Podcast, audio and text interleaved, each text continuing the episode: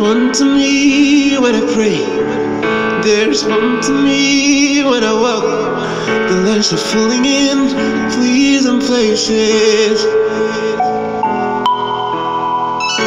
I'm getting stronger every day. I do not know what it means to fail. From glory to glory is my life. Supernatural, Hello, good morning. This is your Rhapsody of Realities with Helen. It's 1st of March 2021. Happy new month.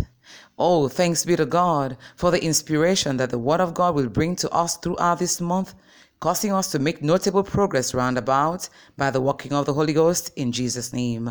Amen. And so, with Pastor Chris teaching, our topic for today is Speak Words from the Father. Our theme scripture is taken from John 12, verse 49, and it says, For I have not spoken of myself, but the Father which sent me, he gave me a commandment what I should say and what I should speak. Hallelujah. Have you ever wondered why some of the words you speak produce the wrong results? Pastor begins. Perhaps you're not speaking words from the Father. Jesus spoke the Father's words. He knew exactly the right words to say in every situation, to everyone, and concerning everything.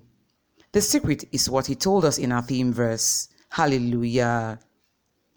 Imagine what transpired in Luke 7 11 to 17. He was on a journey to the city of Nain, and as he arrived at the gate of the city, he saw a funeral procession of a young man who was the only son of a widow. Moved with compassion, he touched the casket and said, Young man, I say unto thee, arise. And he that was dead sat up and began to speak. And he delivered him to his mother, as we find in Luke 7 14 to 15. Glory to God. He raised the lifeless body of that young man back to life with words. Hallelujah. Over a raging tempest, the Bible says, He arose and rebuked the wind and said unto the sea, Peace, be still. And the wind ceased, and there was a great calm, as we find in Mark 4, verse 39. Hallelujah. Oh, it made no difference how turbulent the weather was, Jesus hushed them with words. The words he spoke came from the Father.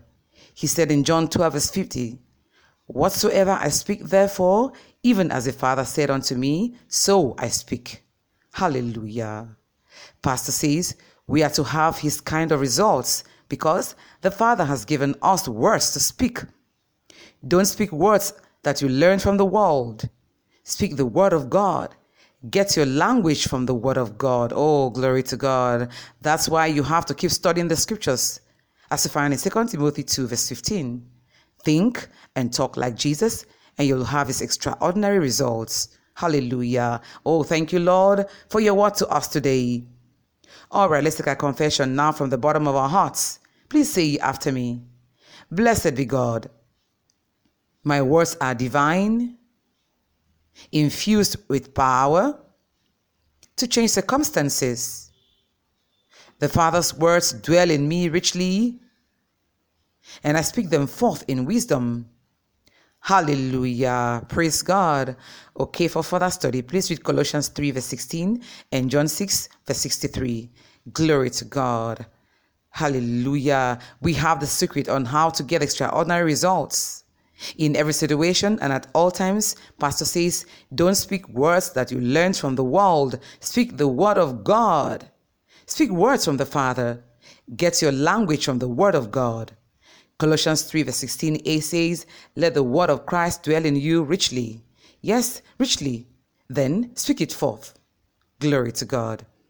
Okay, for further details, please contact Helen on 080 3737 0030 or Yomi on 080 3525 4354 or visit Christ Embassy Church Asokoro 2 at the New Capital School Asokoro FCT Abuja or visit any Christ Embassy Church near you. God bless you and will have a glorious day and a beautiful month ahead.